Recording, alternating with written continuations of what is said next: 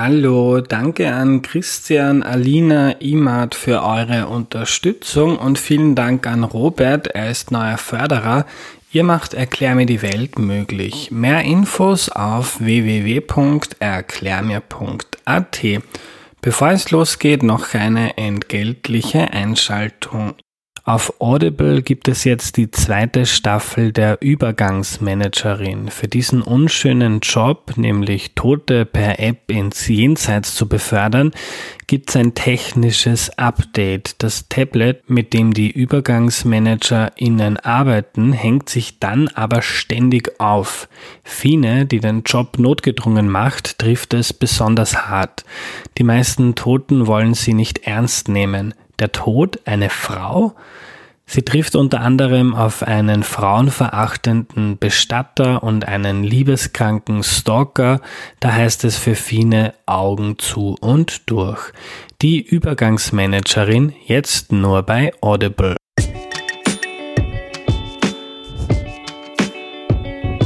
Hallo, ich bin der Andreas und das ist Erklär mir die Welt, der Podcast, mit dem du die Welt jede Woche ein bisschen besser verstehen sollst. Heute geht es um humanitäre Hilfe und was das ist, erklärt uns Markus Bachmann. Hallo. Hallo Andreas. Hallo lieber Markus, schön, dass du da bist. Magst du dich zu Beginn noch kurz vorstellen, bitte? Ähm, mein Name ist Markus. Ich äh, arbeite für Ärzte ohne Grenzen im äh, österreichischen Büro. Äh, ich bin verantwortlich für ähm, humanitäre Hilfe. Ich bin Berater für humanitäre Hilfe und Advocacy. Und ich verbringe üblicherweise mehrere Monate pro Jahr als Einsatzleiter, als Head of Mission für Ärzte ohne Grenzen in unseren Einsatzländern. Ja, ähm, ganz kurz zur Organisation. Was was macht Ärzte ohne Grenzen? Ärzte ohne Grenzen ist eine medizinische, humanitäre, internationale Hilfsorganisation.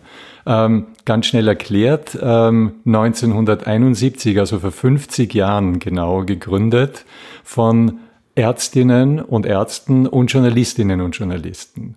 Ähm, der Anspruch von Ärzte ohne Grenzen ist äh, humanitäre medizinische Nothilfe, also Katastrophenhilfe und das ist die DNA, die Gründungs-DNA der Journalisten, darüber zu sprechen, das Leiden von Menschen sichtbar zu machen, das Bewusstsein zu schaffen, äh, dass Menschen in ganz anderen Teilen der Welt Hilfe benötigen. Markus, du hast, im, du hast erzählt, du bist jetzt vor kurzem aus Nigeria zurückgekommen. Fangen wir vielleicht mit einem ganz konkreten Fall an. Was hast du denn dort gemacht? Ich komme aus Nigeria zurück, wo ich als Einsatzleiter von Ärzte ohne Grenzen gearbeitet habe. Ähm, in unserem Fachslang heißt das Head of Mission. Äh, damit bin ich der Letztverantwortliche ähm, von Ärzte ohne Grenzen in einem Einsatzland. Das heißt, ich bin verantwortlich für die Steuerung, für das Management, für die Sicherheit aller unserer Patientinnen und Mitarbeiterinnen eben in dem Einsatzland. Mhm. In Nigeria haben wir von Ärzte ohne Grenzen äh, Projekte in allen Teilen des Landes, also nicht nur in der Sahelzone, die als Brennpunkt äh, humanitärer äh, Krisen ja weithin bekannt ist, sondern auch äh, in anderen Teilen im Süden des Landes. Mhm. Und ähm, was, für, was für Probleme oder Aufgabenstellungen gab es dort oder was hat dich beschäftigt in deiner Zeit dort? Ähm, Ärzte ohne Grenzen äh, äh, bringt Menschen medizinische Hilfe. Das heißt, wir betreiben Krankenstationen, Krankenhäuser. Wir sind aber auch bei der Bekämpfung von äh, Epidemien äh, tätig. Äh, da gibt es gleich mehrere in, äh, in Nigeria, wie zum Beispiel Gelbfieber, Lasserfieber. Das ist eine hämorrhagische Fiebererkrankung, äh, die nahe verwandt ist mit äh, dem Ebola-Virus ähm, Masernepidemien, äh, Choleraepidemien. Äh, die Menschen, denen wir helfen, sind in allererster Linie fast vollständig ähm, von Konflikt betroffen. Die leben in, äh, in Konfliktgebieten äh, und viele Menschen, äh, denen wir helfen, viele Patientinnen sind von erzwungener Flucht, von Vertreibung ähm, betroffen. Mhm. Und ist das, ist das einfach? Man könnte jetzt sagen, vielleicht, okay, gibt es Epidemien, muss man die Leute impfen oder man schickt ein paar Ärzte hin und fertig. Ist das so einfach? Ähm, ja und nein. ähm, Epidemien äh, sind im Grunde eigentlich erschütternd einfach. Und vielleicht kann ich das ähm, von der Warte äh, beantworten. Äh, es ist eigentlich erschütternd und nicht akzeptabel, nicht hinnehmbar, dass im Jahre 2021 Menschen an Cholera sterben.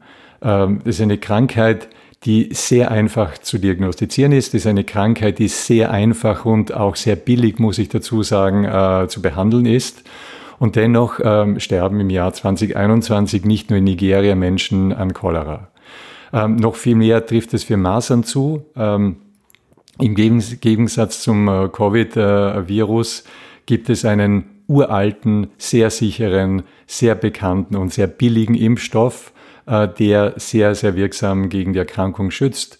Und dennoch ist es so, dass äh, Millionen, zig Millionen Kinder im globalen Süden keinen Zugang zu den Schutzimpfungen haben. Und wenn dann die Masern äh, Krankheit ausbricht, wenn Kinder an Masern erkranken, dann ist es eine sehr, sehr schwere Erkrankung. Äh, in Nigeria sterben hunderte Kinder äh, jedes Monat an, an, an den Masern. Und wie gesagt, das ist eigentlich das Schmerzhafte. Wir haben die Mittel in der Hand. Es gibt auch vorbeugende Mittel und dennoch gibt es immer noch sehr, sehr große Ausbrüche von diesen Epidemien, um nur zwei zu nennen. Mhm. Ähm, was macht eure Arbeit zum Beispiel in Nigeria schwierig? Nigeria ist ja ein Land, das teilweise ähm, ein Bürgerkriegsgebiet ist, gibt viele Konflikte, ähm, keine ganz starken staatlichen Strukturen, wo es jetzt quasi einen gibt, der der Chef ist und darum gibt es Ordnung. Ähm, was macht euch dort das Leben schwer? Es gibt natürlich Herausforderungen auf ganz, ganz vielen Ebenen. Das Allerwichtigste, ähm, die äh, praktisch die Basis für die Arbeit äh, von Ärzte ohne Grenzen ist natürlich die Sicherheit unserer Patientinnen und Patienten und unserer Mitarbeiterinnen. Ähm, es ist vollkommen klar, wenn wir nicht in der Lage sind, dass unsere Patientinnen unsere Krankenhäuser sicher erreichen können, äh, erst einmal überhaupt dorthin kommen können, äh, in unseren Krankenhäusern sicher sind und dann auch am, Weg nach Hause nach überstandener Behandlung äh, sicher sind, ähm, dann können wir eigentlich gar nicht mehr arbeiten. Das heißt, eine ganz, ganz große Herausforderung ist tatsächlich dafür zu sorgen, dass unsere Patientinnen und Mitarbeiterinnen ein Umfeld vorfinden, das sicher genug ist äh, für sie, um überhaupt medizinische Hilfe in Anspruch nehmen zu können. Das würde ich sagen, ist die allergrößte Herausforderung. Mhm. Es gibt weitere, es gibt natürlich weitere ganz, ganz große Herausforderungen. Ähm, äh, der Norden des Landes liegt in der Sahelzone, ähm, die sich von Mauretanien bis ans Rote Meer, bis an die Küste von, von Eritrea und dem Sudan erstreckt. Und äh, die äh, Klimaveränderung schlägt dort voll durch. Das heißt, sehr, sehr viele Menschen, die von Subsistenzlandwirtschaft leben, verlieren gerade ihre Lebensgrundlage oder äh, ihre ähm, verlieren die, die Möglichkeit, äh, gerade noch über die Runden zu kommen. Das heißt, wir haben extrem hohe, äh, ein extrem hohes Maß an akuter Mangel, schwerer Mangelernährung von Kindern. Das ist eines der größten Probleme medizinisch gesehen. Und man muss natürlich dazu sagen, dass äh, in dem Umfeld, in dem wir arbeiten, das äh, von Konflikten zerrissen ist und in verschiedenen Teilen Nigerias von ganz, ganz verschiedenen Konflikten, das muss man natürlich differenzieren, ähm, es ist ein sehr fragmentierter äh, Kontext mit teilweise hunderten verschiedenen bewaffneten Akteuren. Ähm, in so einem Umfeld dafür zu sorgen, dass äh, unsere Arbeit bekannt ist, unser Mandat bekannt ist und auch wir die Sicherheit unserer Patientinnen und Mitarbeiterinnen äh, zugesichert bekommen, ist manchmal eine Herkulesaufgabe. Mhm.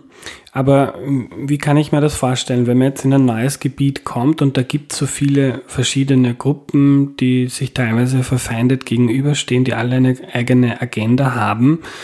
Ähm, und ihr kommt dahin, ihr wollt da helfen, vielleicht ein Krankenhaus bauen oder impfen. Ähm, und das geht nur, wenn, wenn zuerst mal die eigenen MitarbeiterInnen und die Patientinnen sicher sind. Ähm, fährt, fährt man dann, fährst du dann mit dem Jeep herum und versuchst mit den Leuten zu sprechen, dich vorzustellen, zu sagen, hey, ihr habt auch was davon, ihr könnt auch, ähm, wenn jemand krank ist oder verletzt ist, äh, jemanden schicken. Wie, wie kann man sich das in der Praxis vorstellen? Es ist so, dass äh, die ähm, Arbeit von Ärzte ohne Grenzen, unser, unser Sicherheitskonzept fußt auf einem Hauptpfeiler. Der Hauptpfeiler heißt Akzeptanz. Akzeptanz wiederum beruht ähm, ganz, ganz wesentlich auf der Qualität unserer medizinischen Arbeit. Werden wir wahrgenommen oder wird unsere Arbeit wahrgenommen als nützlich? Äh, retten wir Menschenleben? Machen wir, ähm, äh, bekämpfen wir Krankheiten, äh, epidemische Ausbrüche? Und natürlich haben ähm, auch Konfliktparteien ähm, Familienangehörige, haben Kinder, haben Partnerinnen ähm, und ähm, haben ein Interesse daran, dass die medizinisch versorgt werden können. In einem Konfliktgebiet ist es vollkommen klar, dass natürlich auch Akzeptanz darauf beruht, dass wir als neutral wahrgenommen werden, dass wir nicht ähm, für eine oder für ein paar Seiten des Konflikts, weil wie gesagt, es sind jetzt teilweise sehr fragmentierte Konfliktgebiete, Partei ergreifen, sondern dass wir tatsächlich als neutral wahrgenommen werden. Und ich sage immer dazu, Neutralität klingt ganz einfach, aber Neutralität muss man dann praktisch leben und mit Leben erfüllen. Und das ist eigentlich die ganz, ganz große Herausforderung, äh, das tatsächlich überzeugend äh, in die Praxis umzusetzen. Mhm. Und dann natürlich noch äh, das Prinzip der Unabhängigkeit von Ärzte ohne Grenzen. Ähm, wir ähm, äh, sammeln Spenden von Privatpersonen, die uns äh, ihre Spenden anvertrauen im Vertrauen darauf, dass wir äh, Menschen, die in Not sind, medizinische Hilfe leisten. Wir haben keine Agenda. Und wie gesagt, das ist auch ganz wichtig äh, zu vermitteln. Ähm, und so etwas funktioniert am besten natürlich in persönlichen Gesprächen. Aber heutzutage ist es auch so immer mehr und immer öfter, dass man natürlich dann auch über verschiedene andere Kanäle gar nicht mehr direkt äh, mit Personen äh, kommunizieren muss oder über längere Zeit mal indirekt, bevor es dann die Gelegenheit gibt, dann tatsächlich ähm, die äh, verschiedenen Konfliktparteien in Person treffen zu mhm. können. Aber ihr versucht da schon Kontakt aufzunehmen und euch zu vergewissern, wenn da in der Nähe ähm, verschiedene Gruppen sind, die miteinander im Krieg stehen, dass die wissen, ihr seid da, wo sind wir? Ähm, wie, also quasi wir haben gewisse Uniformen an, ihr kennt uns und wir haben mit eurem Krieg nichts zu tun. Wir wollen damit nichts zu tun haben, wir mischen uns nicht ein, aber wir helfen den Leuten, die Hilfe brauchen. Es ist eigentlich die, die Fragen sind immer ganz gleich. Wer seid ihr und äh, was tut ihr? Ähm, was ist euer Plan? Ähm, das muss man ähm, erklären, das muss man äh, ähm, rüberbringen und vermitteln können, wenn man darf, wenn man kann. Und eine der immer größer werdenden Herausforderungen für Ärzte ohne Grenzen, Nigeria ist eines dieser Länder, wo diese extreme Herausforderung besteht, aber bei weitem nicht das einzige Land weltweit, sind Antiterrorgesetze, äh, wo uns äh, die Antiterrorgesetzgebung ähm, sogar den, den Kontakt, die Kontaktaufnahme ähm, oder gar ein Gespräch mit äh, bestimmten Konfliktgruppen äh, verbieten. Und äh, das ist ein immer größeres Problem, wenn wir ähm, gar nicht mehr in Kontakt treten können mit bestimmten äh, Konfliktparteien, ähm, die uns natürlich dann auch nicht mehr notwendigerweise als neutral wahrnehmen. Mhm. Wir sprechen mit vielen, aber wir sprechen ausgerechnet mit ihnen nicht. Mhm. Ähm, hängt das damit zusammen, dass man euch vielleicht versucht, politisch zu instrumentalisieren, indem der nigerianische Staat vielleicht nicht will, dass ihr da gewissen Menschen helft, die in Konflikt mit dem Staat stehen? Oder woran liegt das? Es liegt in erster Linie daran, ähm, um, um äh, einen Schritt zurückzugehen, dass äh, humanitäre Hilfe äh, fast immer in einem Spannungsfeld passiert, passieren kann. Man darf nicht vergessen, die Gesundheitsversorgung gehört zu der Basisversorgung von, von Menschen weltweit. Ähm, Regierungen sind verpflichtet, haben sich verpflichtet, ihren Menschen Gesundheitsversorgung ähm, zur Verfügung zu stellen, Gesundheitsversorgung zu leisten. Immer dann, wenn Ärzte ohne Grenzen ähm, ähm, arbeitet, ähm, dann wird es offensichtlich, dass hier ähm, äh, der Staat versagt oder dass der Staat überfordert ist. Und das bringt uns automatisch und fast in jedem Kontext, nicht nur in einem europäischen Kontext, äh, in ein Spannungsverhältnis. Äh, nicht mhm. nur in Nigeria, sondern in vielen, vielen anderen Ländern. Aber natürlich darf man nicht vergessen, die, die Antiterrorgesetzgebung, ähm, die in den vergangenen Jahren äh, in vielen Ländern etabliert wurde und auch die Europäische Union schreibt ihren Mitgliedsländern, auch Österreich vor, Antiterrorgesetzgeber, äh, Gesetze in ähm, in, in Kraft zu setzen. Ähm, die Intention dahinter ist ähm, natürlich die Unterstützung, die Ausbreitung von Terror ähm, zu, zu beschränken bzw. Zu, ver, äh, zu verhindern. Ähm, äh, was hier das Problem ist, äh, ist der Umstand, dass es äh, in vielen Ländern äh, keine Ausnahmen für humanitäre Hilfe oder humanitäre Helfer gibt. Hm. Und das sollte es geben, damit eure Arbeit wieder ein bisschen einfacher Das ist ein wird. wesentlich, eine wesentliche Forderung äh, von, von uns. Äh, ich habe Kolleginnen aus bestimmten Ländern, ähm, Kolleginnen zum Beispiel aus Südkorea, die jetzt in vielen Ländern äh, dieser Welt nicht mehr mit uns arbeiten können, weil äh, ihre Regierung pauschal gesam äh, äh, gesamte Länder ähm, auf die Antiterrorliste äh, gesetzt hat.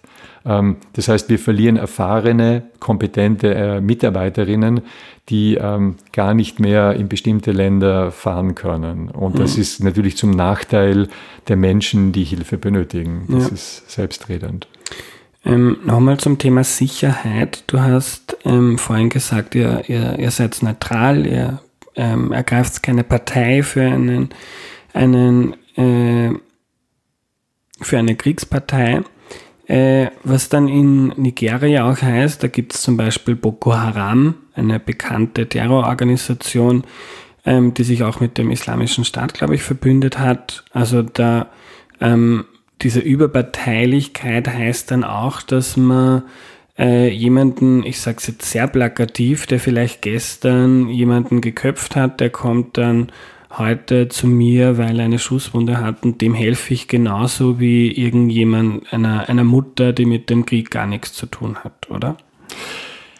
Eines muss man ganz, ganz klipp und klar ähm, erklären. Die, ähm, die Genfer äh, Konventionen ähm, definieren ganz genau, was ein Zivilist ist und was ein bewaffneter Kämpfer ist. Mhm.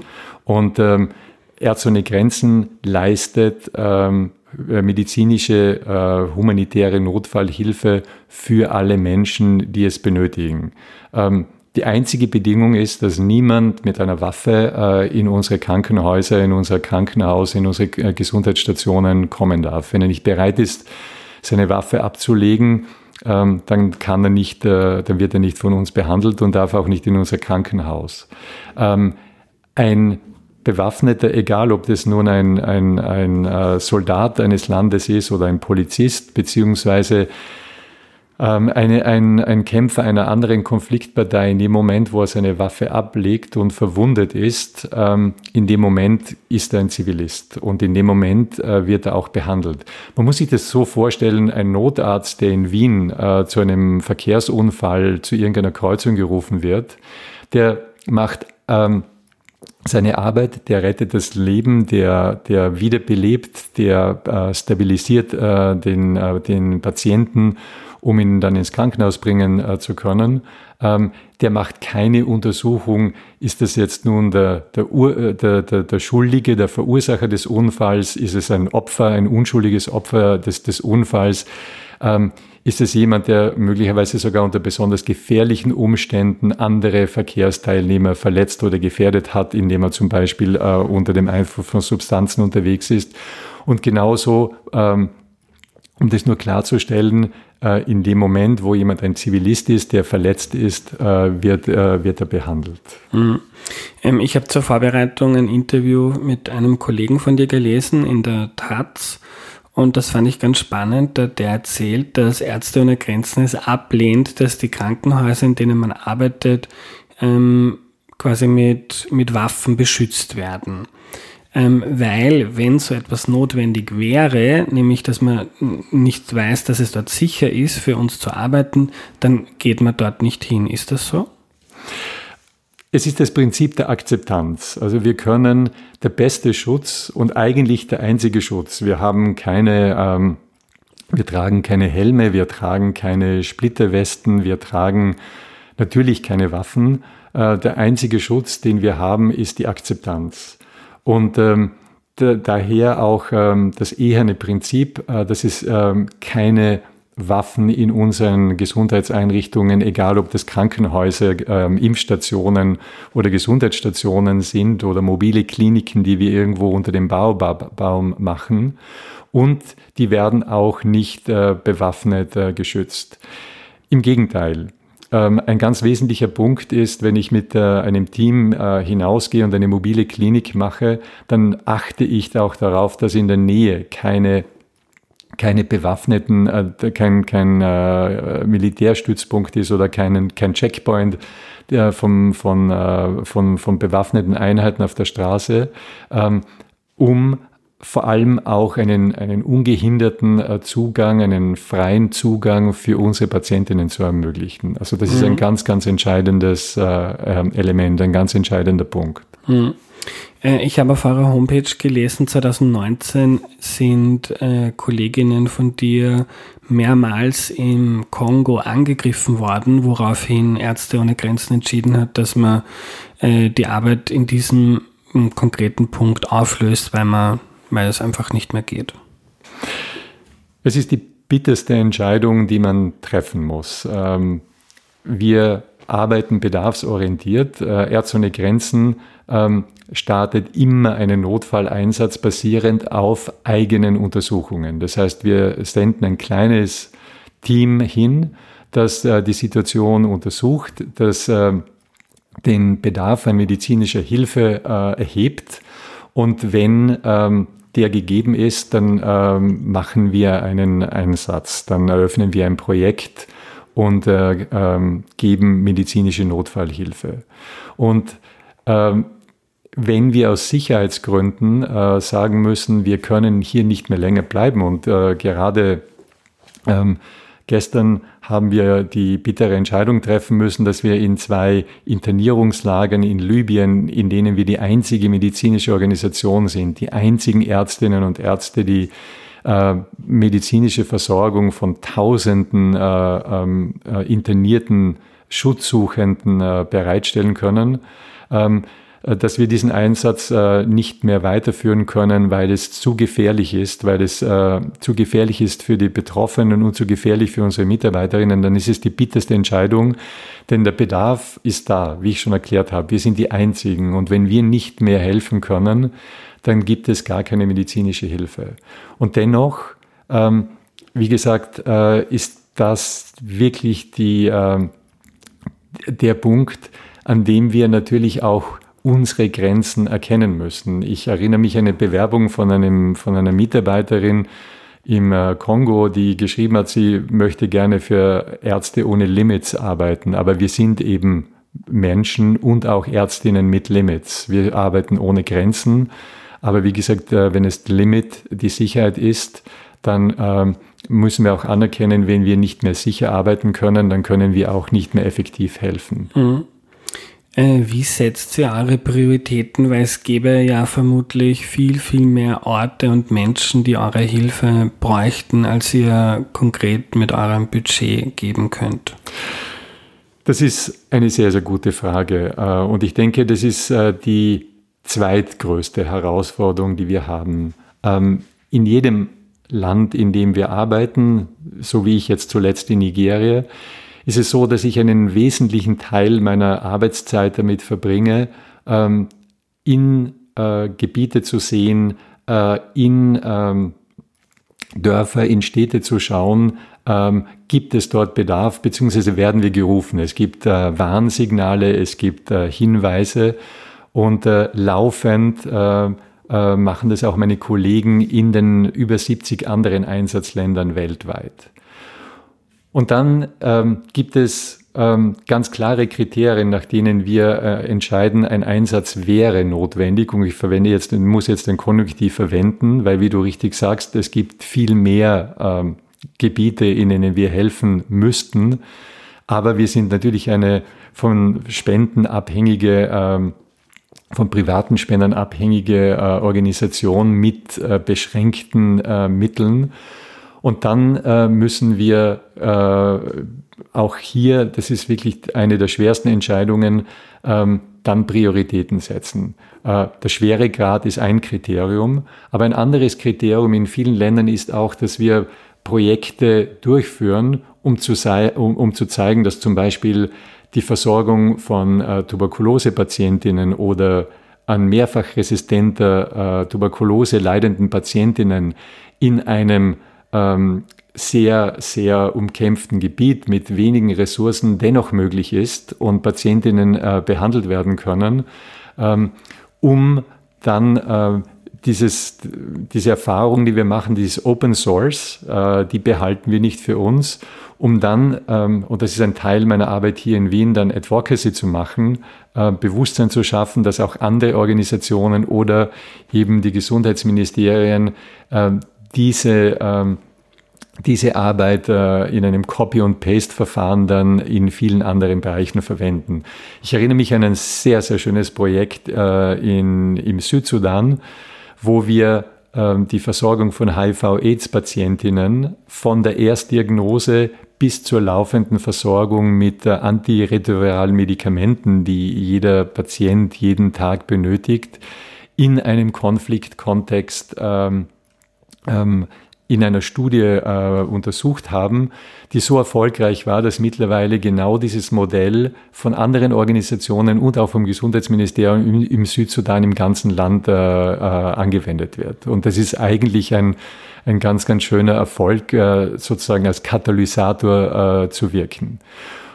Und ein letzter Punkt ähm, für die Priorisierung von Projekten ist natürlich, wo haben wir besondere Kompetenzen als Ärzte ohne Grenzen. Ähm, eine davon ist zum Beispiel die äh, Bekämpfung von Ebola-Epidemien.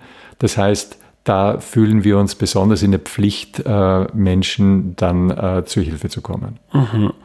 Ähm, zum Thema Ebola kommen wir dann auch noch. Du hast mir auch erzählt, du warst da bei insgesamt fünf Einsätzen in Westafrika, wenn ich das jetzt richtig im Kopf habe.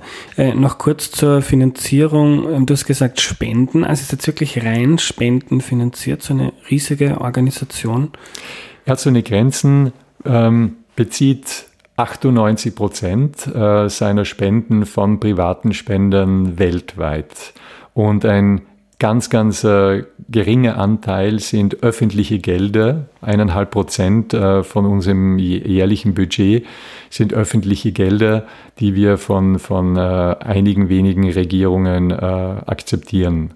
Ähm, aber wie gesagt, sieben Millionen Spenderinnen weltweit stellen uns mit ihren Spenden ähm, die Mittel zur Verfügung, dass wir in über 70 Ländern in etwa 500 Projekten mit 45.000 Mitarbeiterinnen. Ähm, das waren die, das waren die Mitarbeiterinnen äh, im vergangenen Jahr äh, 2020 weltweit äh, medizinische humanitäre Hilfe leisten können. Ja. Äh, von welchen Regierungen nehmt ihr Geld, auch wenn es jetzt nur ein ganz kleiner Teil ist, aber wie passt das zusammen mit dieser Überparteilichkeit der Neutralität, die du beschrieben hast? Ähm, Ärzte ohne Grenzen äh, ist sehr, sehr, sehr streng, was hier die Kriterien betrifft. Und im Wesentlichen ähm, sind es eigentlich nur mehr drei Regierungen, von denen wir auch in einem sehr beschränkten Umfang äh, Mittel entgegennehmen. Das ist äh, die Schweiz, äh, das ist äh, Kanada und das ist die Regierung von Neuseeland im Wesentlichen. Mhm. Warum gerade von denen? Äh, ganz, ganz entscheidend ist, dass ähm, die Kriterien, mit denen öffentliche humanitäre Hilfe, Hilfsgelder zur Verfügung gestellt werden, tatsächlich ähm, äh, mit den hohen Standards, mit den Prinzipien von Ärzte ohne Grenzen in Einklang zu bringen sein müssen. Und natürlich ist es auch entscheidend, dass äh, in den Ländern, wo wir diese Mittel verwenden, äh, diese Länder nicht als äh, Parties to the Conflict oder als äh, Länder wahrgenommen werden, die einen Interessenskonflikt mit äh, einem, einem, Teil der Bevölkerung haben könnten. Und das ist eben bei diesen drei Ländern der Fall. Mhm. Ich habe gelesen, dass die syrische Regierung unter Assad eigentlich seit Beginn des Konflikts keine humanitäre Hilfe in den eigenen kontrollierten Gebieten zulässt. Ähm, ist ja furchtbar eigentlich, wenn man sich anschaut, was in Syrien alles passiert ist. Ist das etwas, das äh, zunimmt, dass es ähm, mehr Gebiete gibt, wo ihr eure Arbeit nicht machen könnt, ähm, als das früher der Fall war? Das ist ähm, ein Trend, der sich ähm, ähm, laufend äh, verschärft. Und vielleicht bin ich jetzt nicht ganz objektiv, aber im Laufe meiner 15 Jahre Einsatzarbeit für Ärzte ohne Grenzen äh, nehme ich das ganz deutlich wahr. Ähm, wir nennen es den humanitären Raum. Und der humanitäre Raum wird jetzt nicht allein jetzt ähm, von dem, was du jetzt erwähnt hast, äh, definiert geben Regierungen überhaupt äh, einen Raum für, für äh, humanitäre Organisationen, sondern die wird natürlich auch dadurch definiert, geben andere Interessensparteien diesen Raum. Ähm, lagern sich, wie eben die Antiterrorismusgesetzgebung, lagern sich die darüber und, und verengen äh, diesen Raum, verunmöglichen äh, diesen, diesen äh, Zugang zu, zu den Menschen. Ähm, und äh, eines muss man auch ansprechen, ähm, wir sind ähm, sehr kritisch, was den sogenannten Nexus betrifft. Da muss ich jetzt einen, einen, einen Fachbegriff äh, ähm, einbringen, äh, der im Wesentlichen das ähm, Verzahnen, ähm, das äh, koordinierte Vorgehen von Entwicklungszusammenarbeit, humanitärer Hilfe und auch äh, friedensbildenden, friedenserhaltenden Maßnahmen vorsieht. Ähm, das ist in bestimmten Kontexten, die dafür reif sind, die dafür die Voraussetzungen haben, tatsächlich die Optimalsituation. Aber immer mehr Kontexte, immer mehr Länder, immer mehr Gebiete weltweit haben überhaupt nicht die Voraussetzungen dafür. Und da erleben wir, dass ähm, in so einem Feld, äh, das überhaupt nicht für das Zusammenspielen dieser drei Elemente ähm, bereit ist, wir auch äh, sehr stark den humanitären äh, Raum verlieren. Also es gibt verschiedene Faktoren, die unsere Arbeit äh, immer schwieriger machen. Hm. Ich hätte noch eine kurze Nachfrage zum Thema Sicherheit. Ähm, ich kann mir auch vorstellen, dass es in bestimmten Konfliktgebieten, wo, wo das Geld knapp ist, eigentlich ähm, stelle ich mir das als eine lukrative Möglichkeit vor für eine Konfliktpartei, Geld zu verdienen, indem man äh, dich oder deine Kolleginnen entführt und dann dem, weiß ich nicht, dann schreibt man dem Herrn Bundeskanzler Kurz ähm, eine Million Euro und dann kommt der Herr Bachmann wieder, wieder frei. Passiert so etwas und zahlt Ärzte ohne Grenzen Lösegeld, ist ja auch in der ähm, in, der, in der Politik immer so eine Frage, zahlt man oder nicht, gibt man damit den Anreiz ähm, und aber was passiert da mit dem Menschenleben? Von meiner eigenen Arbeit äh, kann, kann ich berichten, dass ähm, das Entführungsrisiko, das Kidnapping-Risiko ist ähm, definitiv in vielen, vielen äh, Ländern, in vielen Kontexten vorhanden. Und es ist ein sehr bedrückendes, es ist ein sehr belastendes. Äh, es gibt nämlich wenig Warnzeichen. Ähm, Gibt es einen offenen Krieg? Äh, Gibt es ähm, eine bewaffnete Auseinandersetzung? Gibt es meistens Vorwarnzeichen. Man sieht, es gibt immer mehr bewaffnete Kämpfer, es sind immer mehr, äh, die, die, die, die, die Zivilbevölkerung beginnt nervös zu werden, beginnt teilweise zu fliehen. Ähm, bei Kidnappings, bei Entführungen gibt es kaum Vorwarnzeichen. Das heißt, es äh, ist so ein Damoklesschwert, das über dem über dem Team, über den, über den Häuptern schwebt, äh, dass man sehr, sehr schwer greifen kann und äh, sehr, sehr schwer ähm, abschätzen kann. Daher tendiert man auch dazu, dieses Risiko zu überschätzen. Ähm, die Wahrnehmung, äh, wie prävalent, wie oft es vorkommt, wird oft überschätzt. Ähm, äh, es kommt natürlich vor, muss ich ganz, ganz klar dazu sagen. Und in den Gebieten, wo wir, ich habe gerade vorhin gesagt, äh, wir sind insgesamt 45.000 Menschen, die für Ärzte ohne Grenzen arbeiten. Ähm, das ist eine riesige Exposure, wenn ich da noch einmal einen anderen Fachbegriff verwenden kann, eine, eine sehr große äh, weiche Flanke, die wir natürlich darstellen. Und in Situationen, wenn Kolleginnen, wenn Mitarbeiterinnen entführt werden, tut Ärzte ohne Grenzen natürlich alles, dass wir sie sicher, äh, unverletzt und äh, lebend äh, wieder zurückbekommen. Mhm. Aber ähm, Lösegeld ist das ein Thema? Lösegeld wird äh, fast immer gefordert. Äh, viele Entführungen in vielen Gebieten sind äh, in erster Linie äh, an, an, Lösegeld, am, am äh, finanziellen Gewinn interessiert. Ähm, aber es gibt natürlich auch Entführungen, wo es eine politische Agenda dahinter gibt oder eine terroristische Agenda dahinter gibt. Äh, das macht es natürlich dann noch viel schwieriger. Mhm. Aber nochmal die Nachfrage, zahlt Ärzte ohne Grenzen dann manchmal oder ist das was, worüber man nicht spricht? Ganz klar äh, ist die, die, die Position von Ärzte ohne Grenzen, die wir versuchen, ähm, wenn äh, Mitarbeiterinnen äh, entführt sind, wir versuchen alles, um sie äh, unverletzt, um sie äh, lebendig und möglichst rasch äh, wieder zu, äh, zu befreien, frei zu, be, äh, frei zu bekommen. Ähm, das macht Ärzte ohne Grenzen äh, idealerweise ähm, selbstständig, ohne dass sich äh, äh, dritte Verhandler oder Vermittler äh, hier, hier einschalten.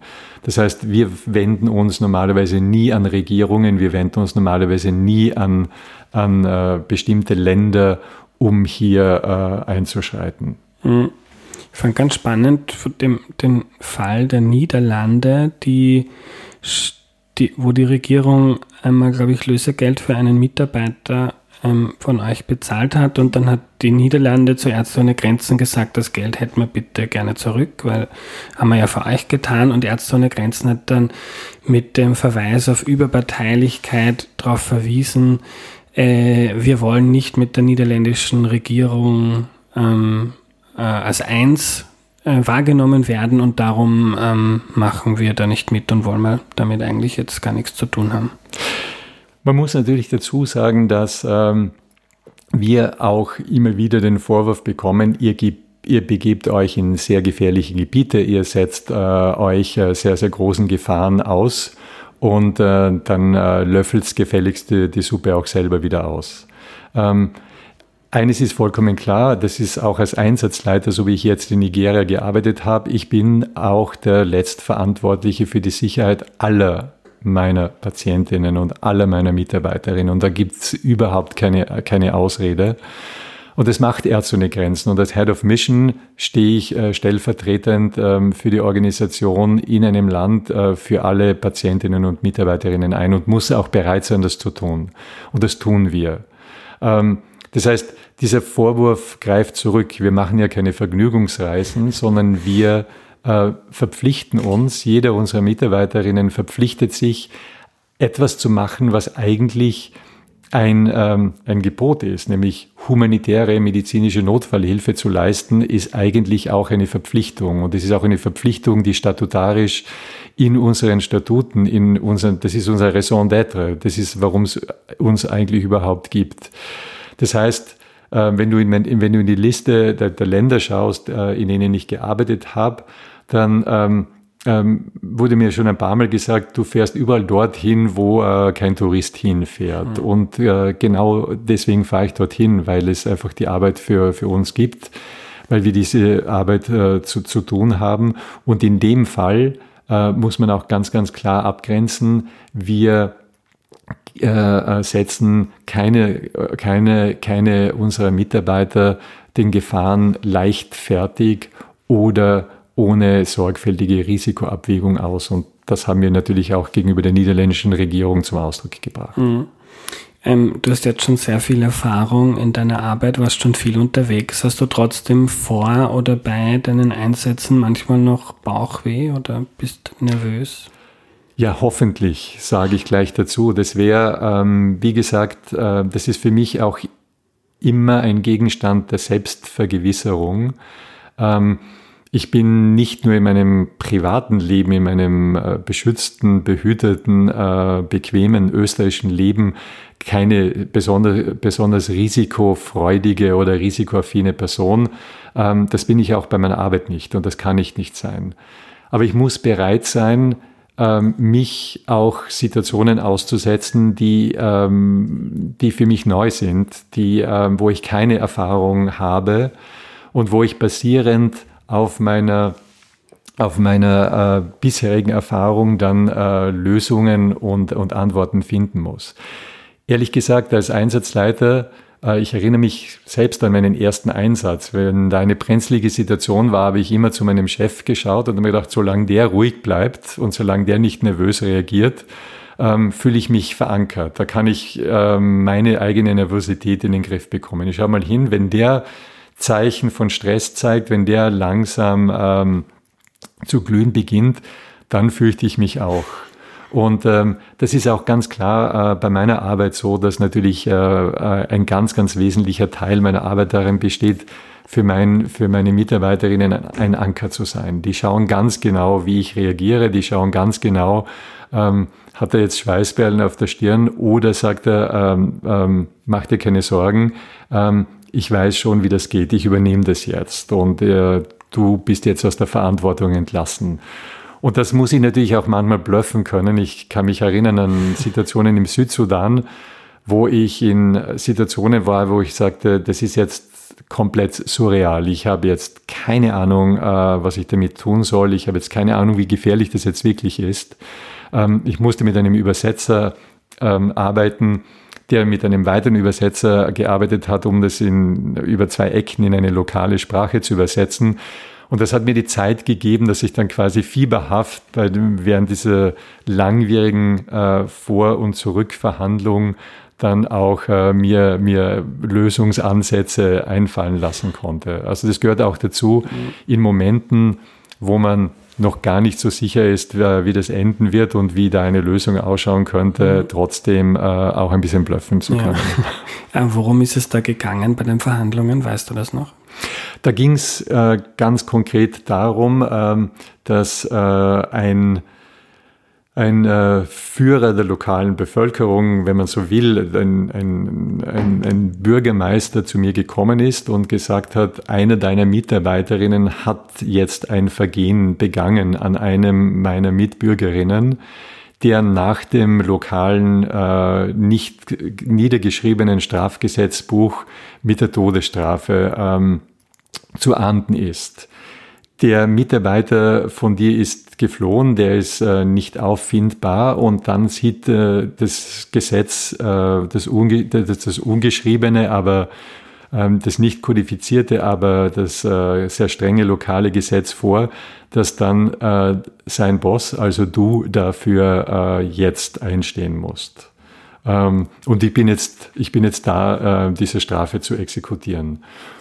Und dann habe ich gesagt, vielen Dank für die, ähm, für die, für, für die Information. Ähm, ich nehme das einmal als ein gutes Zeichen, dass Sie mir das jetzt überhaupt einmal erklären. Ähm, ähm, wenn es äh, äh, nur darum das, äh, ginge zu exekutieren, wäre es ja schon geschehen, ähm, können wir darüber reden. Und daran anschließend äh, kann ich mich erinnern, es war eine meiner längsten und auch schweißtreibendsten Verhandlungen. Ich wusste, ich kann, ähm, ich kann jetzt nicht aufhören zu reden und wir haben dann sechs Stunden verhandelt und natürlich ging es dann darum, ähm, äh, wie in allen äh, Kulturen, auch wie in unserer Kultur, dann sozusagen einen Kompensationsmechanismus äh, auszuverhandeln und ähm, und äh, den haben wir dann gefunden und äh, sind dann mit einem Handschlag äh, auseinandergegangen. Kannst du sagen, was da die Kompensation war? Ja, ähm, die Währung, äh, die äh, eine sehr wertvolle Währung ist und die auch symbolisch eine sehr hohe Währung ist, das sind äh, Rinder. Und ähm, in dem Fall, ähm, in dem Fall ähm, habe ich äh, mit einem Rind äh, die, die, äh, die Kompensation begleichen können. Wow. ist da, also das ist schon ein Extremfall, oder? Sowas passiert dir nicht alle paar Monate oder Jahre? Gott sei Dank nicht. Ähm, so, ähm, so, äh, so nervengestählt bin ich dann, dann, dann auch wieder nicht. Das war aber äh, etwas, was gar nicht so selten vorkommt, dass wir ähm, in äh, lokalen äh, Kodizes, in lokalen äh, Gesetzmäßigkeiten einen Fehler begangen haben oder vermeintlich äh, eine Fehler gemacht haben. Oft wird ja auch verhandelt. Man schaut einmal, was man kriegen kann. Mhm. Ähm, und das ist öfter, das ist öfter ein Thema, natürlich dann äh, entsprechend eine Kompensation äh, zu finden. Also so ganz ungewöhnlich ist es dann auch wieder nicht. Ja. Ich finde noch einen anderen Aspekt interessant, mit dem ich ähm, über den ich mit dir reden möchte. Du hast vorhin von Überparteilichkeit gesprochen. Man möchte sich nicht in die Konflikte einmischen, weil nur dann ist man sicher und nur dann kann man effektiv helfen. Es gab dann aber doch ein paar Fälle in der Geschichte von Ärzte ohne Grenzen, ähm, wo es auch Aufrufe gab an die internationale Staatengemeinschaft, jetzt bitte was zu machen ähm, zum Beispiel im Bosnienkrieg ähm, oder auch in Ruanda, mhm. wo es beide Male zu Genoziden gekommen ist. Ähm, und irgendwo ist dann scheinbar der Punkt erreicht, wo man sich ähm, nicht mehr nobel zurückhalten kann, sondern äh, ja, das Fass überläuft oder wie man das auch immer ausdrücken möchte. Es ist ganz klar in unseren Prinzipien eigentlich äh, verankert, ähm, dass wir zwar neutral und unparteilich, äh, unabhängig und natürlich menschlich sind. Humanity, humanitär, das steckt ja im Wort äh, humanitäre Organisation drinnen. Ähm, das bedeutet aber nicht, dass es nicht rote Linien gibt, wo wir uns sogar selbst verpflichtet haben, dass wir ähm, äh, sprechen müssen. Das bedeutet nicht notwendigerweise, dass wir immer öffentlich äh, sprechen müssen. Aber sehr oft ähm, bedeutet es auch, falls die Eskalationsleiter ähm, auf den Sprossen weiter unten nicht funktioniert, dass wir dann auch bereit sein müssen, öffentlich ähm, äh, zu, äh, äh, ähm, auszusprechen und, und auch bestimmte ähm, äh, Perpetrators, be bestimmte Verbrechen oder Verbrecher auch beim Namen zu nennen und anzusprechen. Mhm. Ganz, ganz klar äh, ist eine der roten Linien Genozid oder prägenozidäre Situationen, wo quasi alles ähm, auf einen Genozid hinläuft. Ich erinnere mich da auch an meinen Einsatz, an einen meiner mehreren Einsätze im Südsudan, wo ähm, es äh, zu einem Ethnic Cleansing kam, also äh, wo, äh, wo ganze Landstriche basierend auf einem Marker, der quasi Zugehörigkeit zu einer bestimmten ethnischen Gruppe äh, bedeutete, äh, wo alle Menschen systematisch nicht nur vertrieben, sondern falls sie nicht fliehen konnten, dann auch systematisch getötet äh, worden sind. In der Situation hab, haben wir, habe ich als Einsatzleiter auch ähm, Speaking Out äh, äh machen müssen. Zuerst äh, bilateral hinter verschlossenen Türen und wie das äh, nicht ausreichte, dann auch ähm, auch öffentlich. Ähm, das ist ein ganz, ganz wesentlicher Teil äh, unserer Arbeit und dazu verpflichten wir uns auch und wir müssen natürlich auch abwägen, dass ähm, in letzter Konsequenz es auch dazu führen kann, dass wir tatsächlich dann nicht mehr weiter Menschen helfen dürfen. Das ist uns zum Beispiel passiert, wie wir in Darfur die Regierung des Sudan denunziert haben. Da wurden wir äh, dazu gezwungen, dass wir innerhalb von 48 Stunden, und das ist eine extrem kurze Zeitspanne, ähm, um, äh, um ein Land zu verlassen, da muss man quasi Patienten fast im Stich lassen. Wir haben dann noch äh, die Patientinnen in andere Krankenhäuser äh, gebracht. Ähm, da wurden wir gezwungen, innerhalb von 48 Stunden das Land zu verlassen, um nur ein Beispiel zu nennen. Und ähm, das passiert uns immer wieder, dass wir äh, nicht helfen dürfen oder nicht mehr weiter helfen dürfen. Das ist uns jetzt gerade in Kamerun passiert, äh, in der anglophonen, äh, im westlichen Teil von, von Kamerun, wo wir, ähm, das haben wir auch jetzt gestern äh, öffentlich mitgeteilt, ähm, tatsächlich gezwungen wurden, bereits vor sechs Monaten das Gebiet zu verlassen. Wir durften nicht mehr weiter helfen. Wir haben jetzt sechs Monate äh, versucht, einen Weg zurückzufinden, um den Menschen dort medizinisch helfen zu können. Und ähm, äh, wir, wir, haben, wir sind jetzt gestern damit auch an, an die Öffentlichkeit gegangen. Hm. Äh, kommen wir noch zu deinen Ebola-Einsätzen. Ähm, ist ja etwa eine, also über, über Pandemien wird jetzt viel gesprochen, jetzt kennen wir uns alle mit Selbstisolation und, und so weiter aus. Ich glaube, das beschäftigt dich schon länger. Ähm, erzähl mal kurz, worum es da überhaupt geht, weil ich glaube, dass viele Leute gibt, die gar nicht mitbekommen haben, dass es überhaupt Ebola-Epidemien in Westafrika gegeben hat oder noch gibt? Ebola ähm, ist ähm, eine hämorrhagische Fiebererkrankung, die ähm, äh, eine sehr, sehr hohe Sterblichkeit äh, verursacht. Äh, das ist eine äh, virusbedingte Erkrankung, die zwischen 25 und 90 Prozent Sterblichkeit hatte, wenn äh, nicht äh, behandelt wird. Ähm, das heißt, zwischen zwei und neun von zehn Infizierten sterben an der Infektion. Das ist also ganz, ganz, ganz katastrophal und es ist auch eine ähm, brutale Erkrankung, die auch brutal schnell voranschreitet. Und ein komplett gesunder Mensch ähm, stirbt äh, innerhalb von Stunden oder Tagen auf ganz, ganz dramatische Art und Weise. Ähm, es ist eine sehr seltene Erkrankung und ähm, ich kann mich erinnern, als ich äh, 2014 meinen ersten von fünf äh, Einsätzen in einem E-Ball-Kontext machte, ähm, gab es kein einziges Medikament, gab es keinen Impfstoff für die Behandlung äh, von Ebola-Patientinnen. Es war eine vergessene und auch eine vernachlässigte Krankheit, betrifft Menschen im globalen Süden, tritt nicht so häufig auf ähm, und wenn, da betrifft sie eigentlich Menschen, die wahnsinnig weit weg sind. Und ähm, als wir äh, 2014 ähm, in, äh, in Westafrika äh, die Einsätze begannen, haben wir sehr, sehr früh gewarnt und haben darauf hingewiesen, da hat sich jetzt was geändert. Ebola ähm, ist üblicherweise in isolierten Urwalddörfern aufgetreten, wo Menschen äh, ohne Infrastruktur, ohne Straßen, ohne Wege ähm, äh, leben. Das heißt, das hat sich sozusagen selbst isoliert. Ähm, das hat sich nicht sehr weit verbreitet und hat sich quasi von selbst äh, äh gestoppt sehr oft. In Westafrika, in, äh, in den drei Ländern, die hauptbetroffen waren, in Sierra Leone, in Liberia und in äh, Guinea-Conakry, war so, dass äh, zum ersten Mal dichter besiedelte Länder betroffen waren. Und wir haben darauf äh, hingewiesen, das hat das Potenzial, ganz, ganz groß äh, zu werden und wirklich eine, äh, eine, eine schreckliche äh, Epidemie zu werden. Es ist nichts passiert.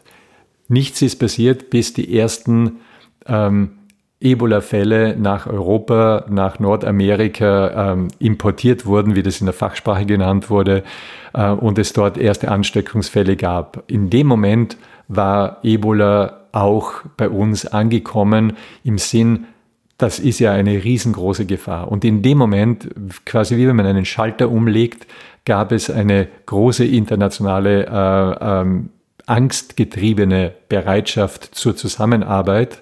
Und ähm, Innerhalb sehr kurzer Zeit äh, wurden die ersten Impfstoffe entwickelt, die ersten Medikamente ähm, erforscht ähm, und die Blaupausen für die beschleunigte Entwicklung von, von Impfstoffen, die Blaupause für die beschleunigte ähm, Entwicklung von, von Medikamenten, die wir jetzt für Covid-19 so gut äh, nützen können. Diese Blaupause wurde eigentlich damals bei, bei Ebola ähm, entwickelt. Das heißt, ihr habt einerseits, oder du hast einerseits äh, versucht, die internationale Gemeinschaft darauf aufmerksam zu machen und zu schauen, dass Strukturen gibt, Impfungen, Medikamente äh, und so weiter. Und andererseits hat dann Ärzte ohne Grenzen wahrscheinlich auch lokal ähm, versucht, Leute zu behandeln und zu isolieren und so weiter. Genau. Bis damals war es so, dass äh, praktisch, wenn es weltweit eine Ebola-Epidemie gab, hat man äh, Ärzte ohne Grenzen angerufen. Wir hatten erfahrene Kolleginnen, äh, wir hatten eingespielte Teams, ähm, die ähm, üblicherweise in der Lage waren, äh, die Ausbrüche mit ein paar Dutzend, äh, manchmal maximal ein paar hundert Ebola-Patientinnen tatsächlich zu behandeln. Ähm, in Westafrika war auch ein ganz entscheidender Faktor, dass wir sagten, wir brauchen viel mehr Helfer. Wir brauchen viel mehr Organisationen, die sich beteiligen. Das ist, das wird Ärzte ohne Grenzen nicht stemmen können. Und was wir zum Beispiel gemacht haben, was ähm, äh, sehr faszinierend war, war dann, dass wir Kolleginnen anderer Organisationen, Kolleginnen von den Gesundheitsministerien verschiedener Länder geschult haben. Die sind bei uns sozusagen, wenn man das äh, so salopp sagen will, in die Lehre gegangen und wir haben ähm, ähm, äh, hunderte Mitarbeiterinnen anderer Organisationen ausgebildet. Das war schon einmal ein, eine wunderbare, großartige Erfahrung. Ähm, die entscheidende Arbeit und die, die äh, auch herausforderndste Arbeit ist natürlich die Arbeit in den Ebola-Behandlungszentren. Das ist eine extrem ähm, belastende Arbeit, weil auch mit Behandlung die Sterblichkeit sehr hoch ist und das Risiko, sich anzustecken, sehr groß ist. Jeder hat diese Bilder im Kopf oder viele haben die Bilder im Kopf äh, von diesen Schutzanzügen, die man tragen muss, äh, von wirklich vom Scheitel bis zur Sohle. Es darf kein Stück Haut oder Bindehaut unbedeckt bleiben. Ähm, kommt man da äh, mit dem Virus in Kontakt, ist die Gefahr, sich anzustecken und das Risiko dann tatsächlich daran zu erkranken, riesengroß. Das ist ein riesengroßer Druck, in so einem Kontext, äh, in so einem Ebola-Behandlungszentrum zu arbeiten. Das Schönste, muss ich sagen, und das, äh, wenn ich gefragt werde, unter den vielen Einsätzen, die du machtest, äh, was war da ein schöner Einsatz oder was ist da etwas, was dir als besonders wichtig in Erinnerung geblieben ist? Das war dann tatsächlich auch ähm, in einem Kontext ähm, für zwei besonders verletzliche Gruppen, äh, wenn sie an Ebola erkranken. Das erste spezialisierte Ebola-Behandlungszentrum der Weltgeschichte zu errichten, nämlich für schwangere Frauen, für Frauen, die äh, ein äh, Kind zur Welt bringen und für äh, Kleinkinder und Neugeborene. Die hatten ähm, davor ein praktisch ein Sterblichkeitsrisiko von 100 Prozent. Es war quasi ein Todesurteil. Und ähm, ohne ein Lehrbuch zu haben, ähm, habe ich äh, mit einem wirklich mutigen und, äh, und tollen Team das erste Ebola-Behandlungszentrum in der Hauptstadt von, von Sierra Leone in Freetown äh, aufgebaut, in Betrieb genommen. Und ich kann mich noch an den Tag erinnern, wir haben immer wieder geprobt, wir haben ähm, bevor wir es in Betrieb genommen haben, immer wieder Simulationen gemacht, um diese Sicherheit zu entwickeln. Und mein Team sagte mir immer wieder, wir sind noch nicht so weit, wir brauchen noch ein paar Tage, gib uns noch ein bisschen Zeit, wir müssen noch einmal ein paar Probedurchläufe machen. Und ich äh, habe gesehen, wie äh, der Stresslevel, die Nervosität, die Unsicherheit von allen eigentlich immer nur größer geworden ist. Und da wusste ich, meine Rolle ist jetzt einfach zu sagen, morgen machen wir auf. Ihr wisst es bloß nicht, aber ihr seid mehr als bereit. Und dann kann ich mich erinnern, hat jeder in meinem Team geschrien und gesagt, na, das kannst du un un unmöglich machen, tu das äh, nicht. Und ich gesagt, vertraut's mir, ich sehe, ihr seid bereit. Ich bin bei euch, ähm, wenn wir die erste Patientin aufnehmen, äh, wir machen das miteinander. Und ähm, ich kann mich erinnern, an, am Abend äh, dieses ersten Tages im Ebola-Behandlungszentrum sind wir dann zusammengesessen und das ganze Team hat gesagt, wie hast du das gewusst? Ähm, wir sind so erleichtert, dass wir endlich äh, arbeiten können. Es geht gut, wir, wir fühlen uns sicher. Ähm, und davor, wenn du uns 24 Stunden vorher gefragt hast, hast du gesehen, äh, war, hätten wir das gar nicht geahnt, hätten wir das gar nicht gewusst.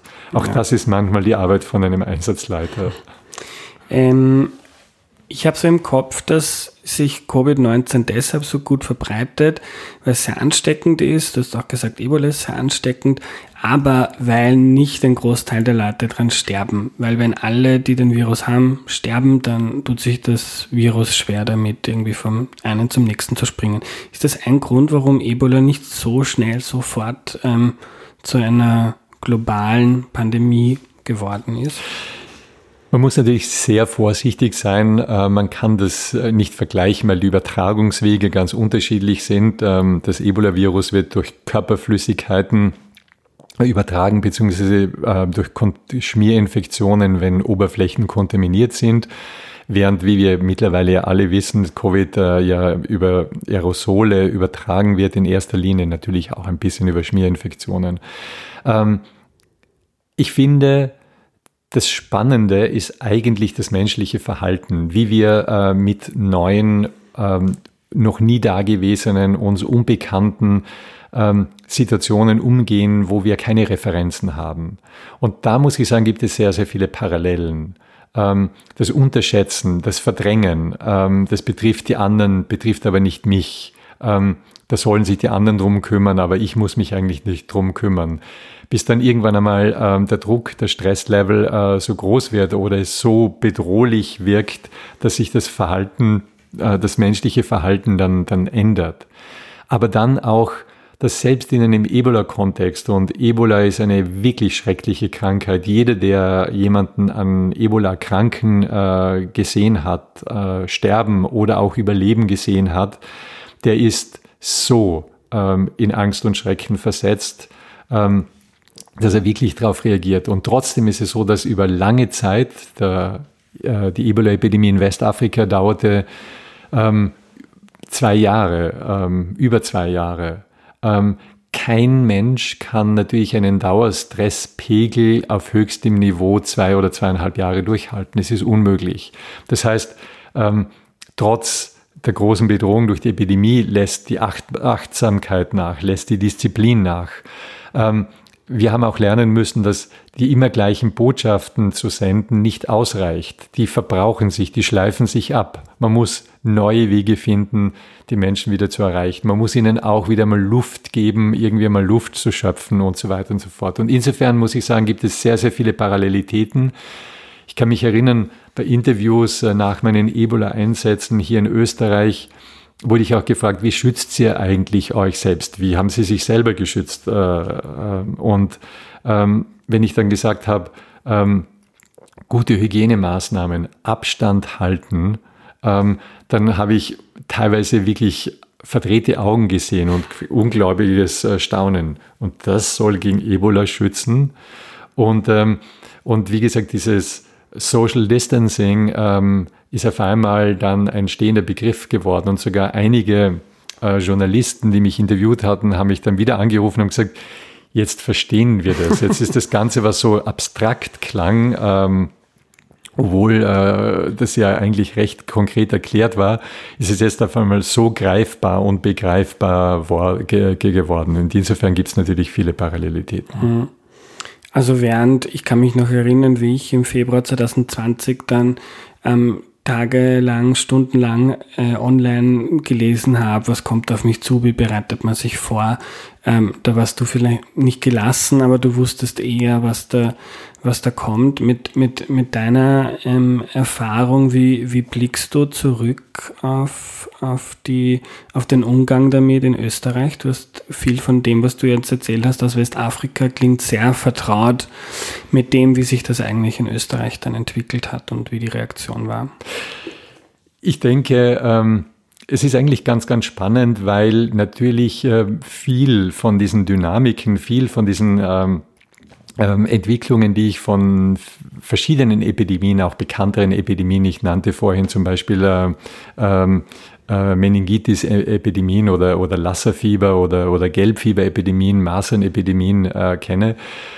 Der erste Moment ist, äh, man verdrängt man schiebt es weg, man unterschätzt es. Ähm, es wird schon nicht so schlimm kommen. man macht einmal lieber die Augen zu. Und wenn ich sage Mann, alle eingeschlossen, die verantwortliche ähm, äh, Gesundheitspolitik, die, Verhand, äh, die verantwortliche Politik, die verantwortliche Administration, aber auch wir Menschen.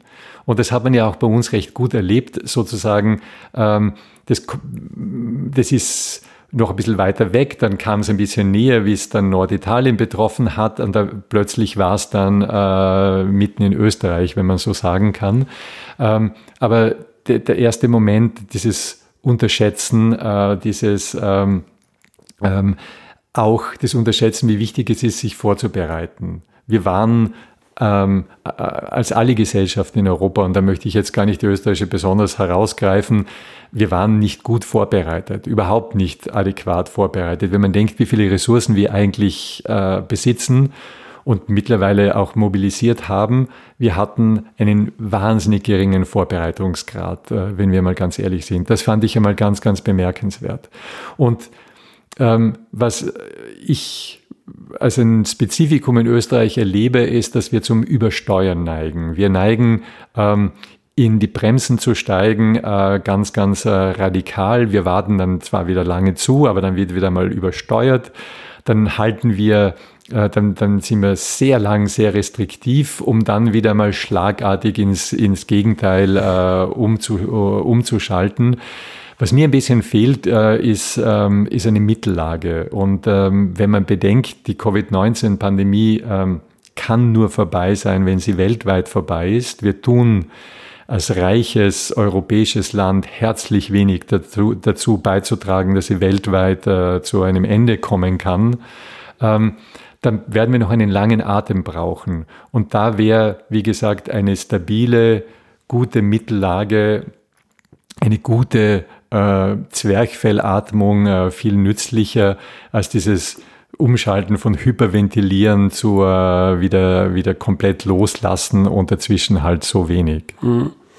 Äh, warum ist das in Österreich so? Also es ist ja nicht nur bei der globalen Reaktion auf Covid-19, es ist ja glaube ich, auch was die Gelder für humanitäre Hilfe, für Entwicklungszusammenarbeit der Fall ist, dass der Österreich wahnsinnig wenig Geld dafür hergibt, anbetracht dessen, äh, dass wir eines der reichsten Länder der Welt sind, das von seiner Offenheit, vom Handel mit der ganzen Welt stark profitiert.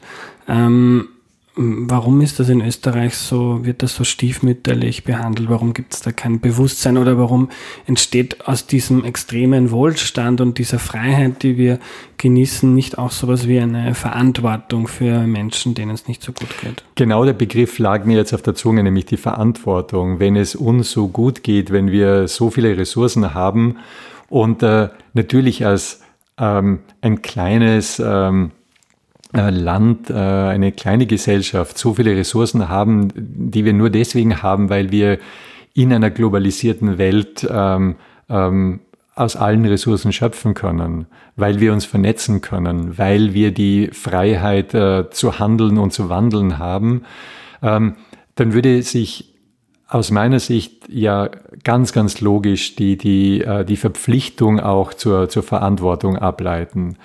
Ähm, das ist ganz, ganz schade. Äh, Österreich ähm, ist auch ein Land, was bei internationalen Hilfsinstrumenten, ähm, was zum Beispiel medizinische äh, äh, Felder betrifft, wie zum Beispiel die drei großen Killerkrankheiten Malaria, HIV, AIDS und Tuberkulose. Da gibt es den Global Fund, wo ähm, wie er schon heißt, eigentlich die gesamte Welt eingeladen ist, ähm, äh, zusammenzuarbeiten, um äh, diese äh, Krankheiten ähm, weltweit äh, wirklich äh, in den Griff zu bekommen, zu dem Österreich noch nie einen Beitrag geleistet hat, als eines der ganz, ganz wenigen äh, Industrieländer und als, als das einzige von, von, von, den, von den reichen Ländern.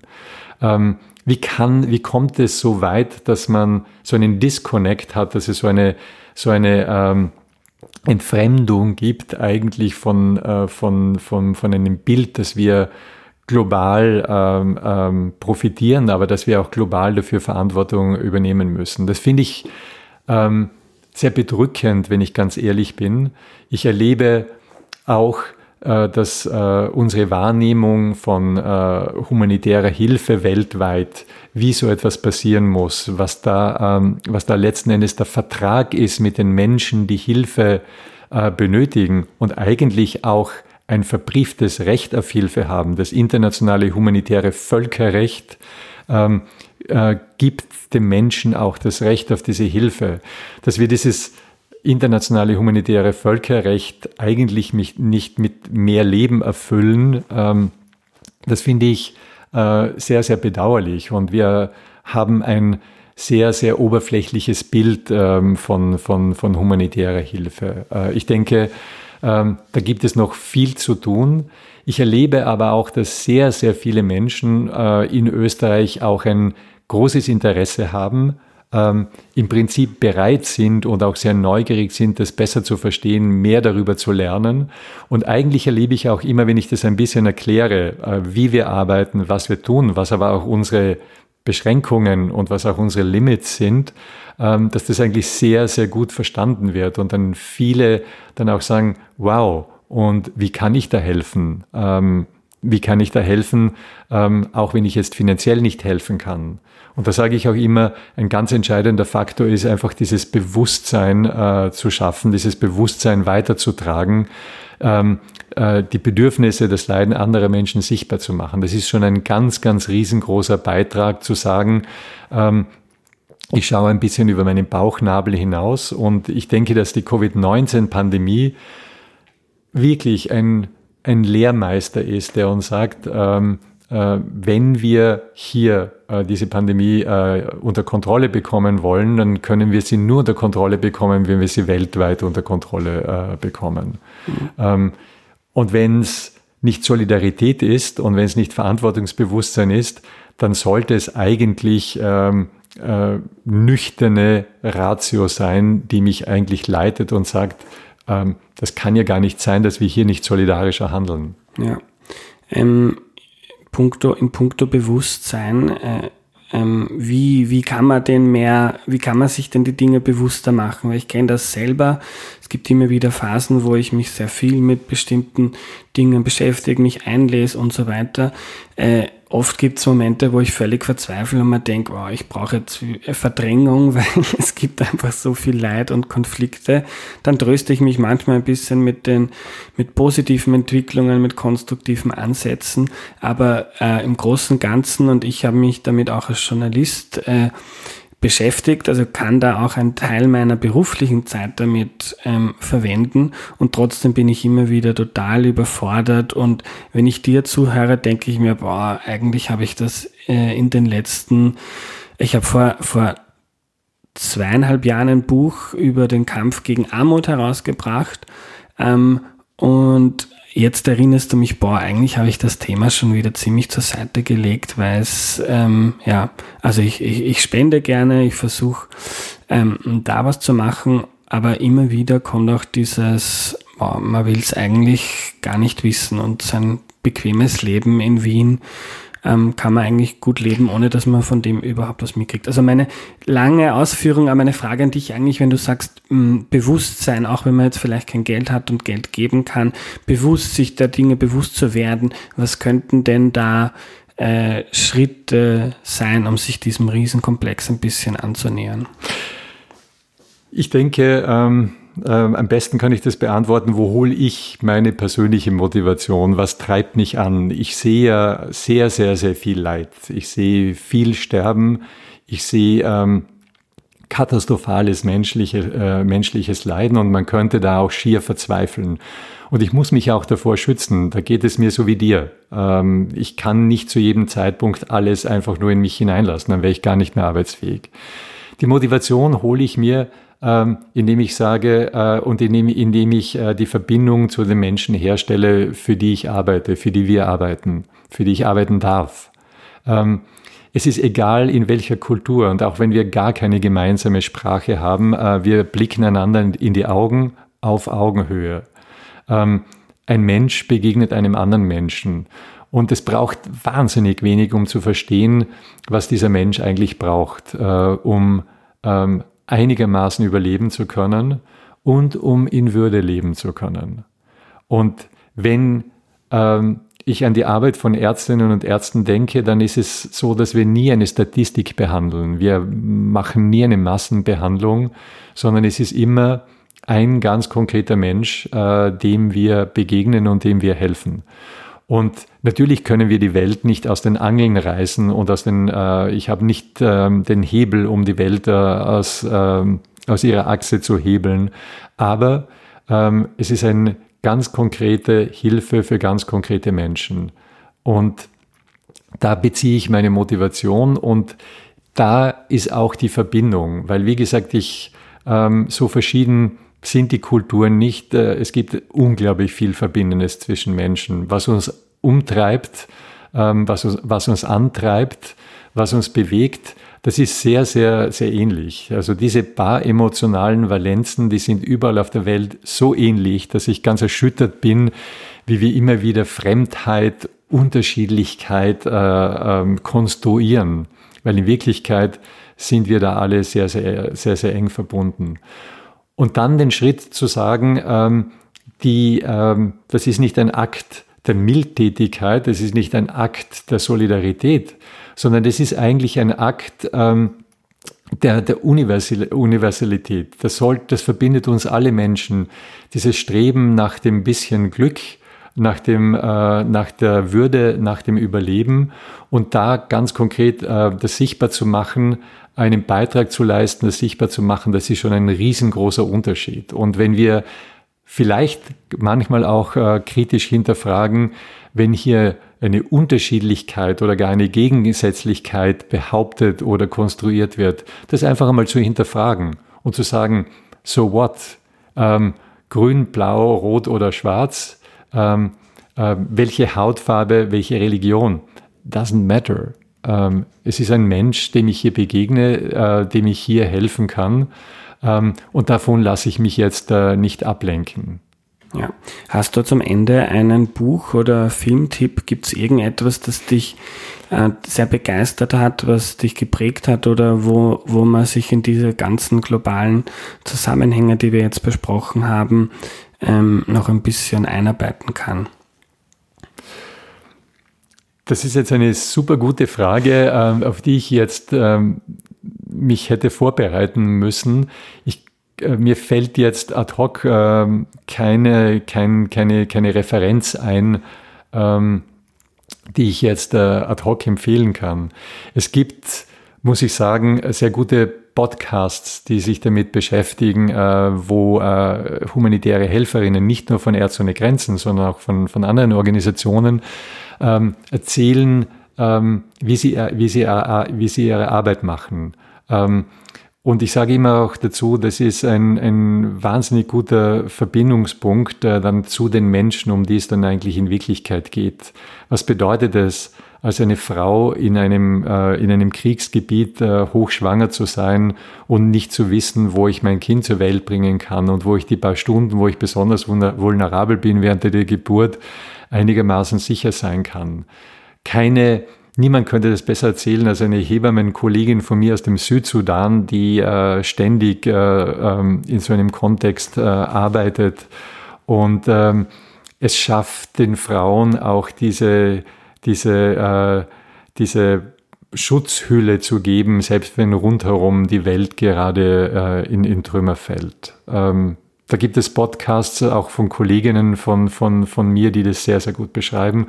Ähm, aber Vielleicht kann ich dann noch einmal eine Referenz nachreichen. Ja, gerne. Und hast du einen Podcast-Titel oder einen Namen? Wie heißt einer dieser Podcasts?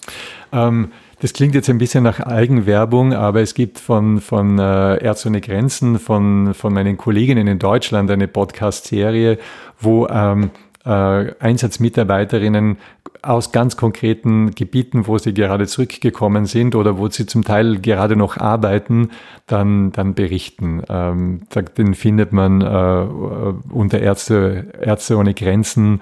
Ähm, in Deutschland findet man diesen Podcast. Also vielleicht jetzt einfach googeln Ärzte ohne Grenzen Podcast, dann stoßt man drauf. Ich, äh, ich denke ja. Mhm, danke für deine Zeit, Markus. Sehr gerne. Vielen Dank für das Gespräch.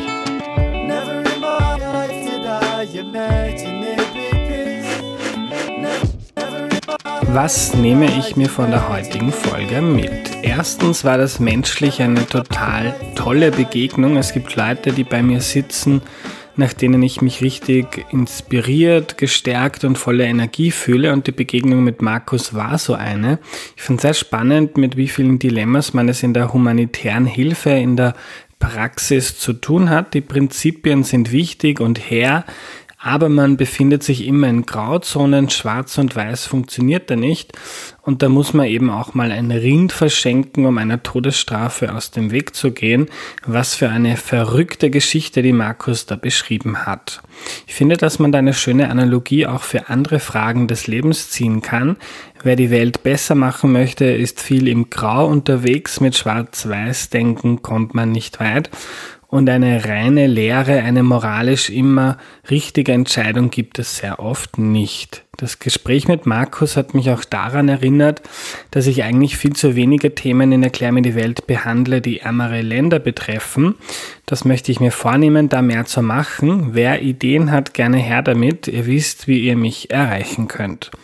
Am Ende fand ich auch noch toll, dass Markus dazu inspiriert, sich selbst Gedanken zu machen, was man denn mit der Verantwortung macht, dass man global betrachtet auf der Zuckerseite gelandet ist.